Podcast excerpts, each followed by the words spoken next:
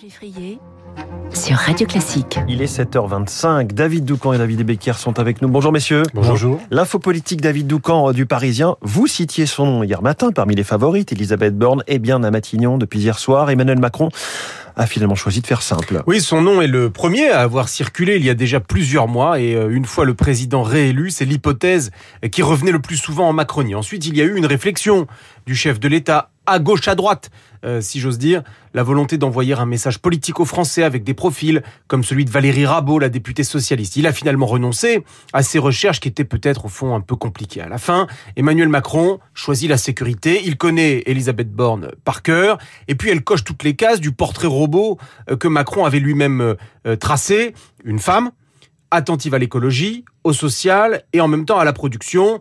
Emmanuel Macron mmh. euh, aime surprendre, on le sait. Bien là, euh, la surprise, euh, disons que c'est qu'il n'y a pas de surprise. Alors regardons point fort, point faible de cette nouvelle première ministre. David, commençons par ses points forts. C'est clair, c'est une pro du dialogue social. En tant que ministre avec la réforme de la SNCF, celle de l'assurance chômage, en tant que dirigeante d'entreprise avant cela, lorsqu'elle était à la tête de la RATP, le gros morceau du quinquennat sera la réforme des retraites. Donc sa connaissance précise, presque intime, des partenaires sociaux sera un atout.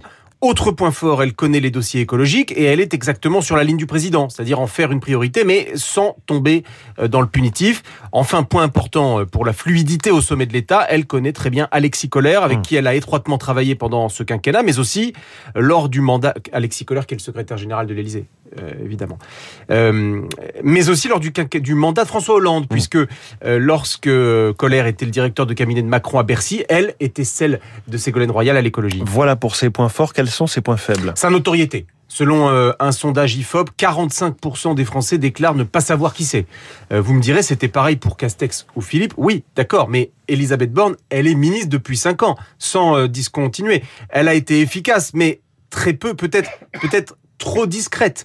Euh, au poste de Premier ministre, il faudra savoir prendre quand même un petit peu plus la lumière et donc un peu plus de risques. Sans quoi, c'est le président qui prendra euh, tous les coups. Second défi, incarner quelque chose politiquement. Pour l'instant, ce n'est pas le cas. Elle vient de la gauche, euh, d'accord, mais personne ne le sait.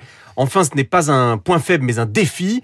Elle est candidate euh, Elisabeth Borne. Dans la sixième circonscription du Calvados, pour pouvoir rester à Matignon, il va falloir gagner. Et eh oui, c'est aussi un piège ça. L'info politique de David Doucan aussi à lire chaque matin dans le journal Le Parisien. Merci David. David Abiker, les titres de la presse ce matin, un visage à la une. Et c'est celui évidemment d'Elisabeth Borne qui fait son entrée à Matignon, c'est le titre de West France. Madame la première ministre, c'est elle, titre Le Parisien aujourd'hui en France.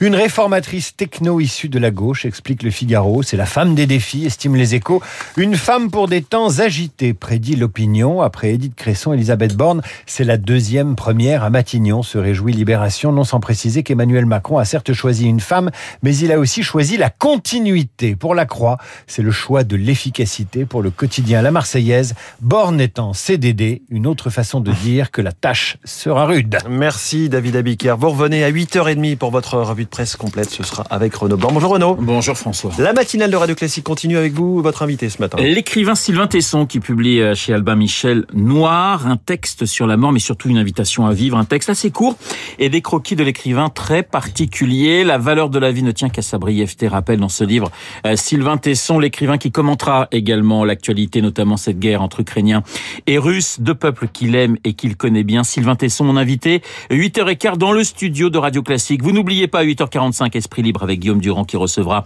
Eugénie Bastier comme tous les mardis, Esprit Libre juste après la revue de presse de David Abiker. Les spécialistes dans une dizaine de minutes.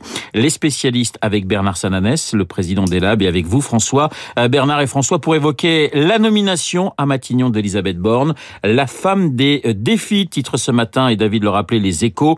Les spécialistes juste après euh, le journal de 7h30. Tout de suite.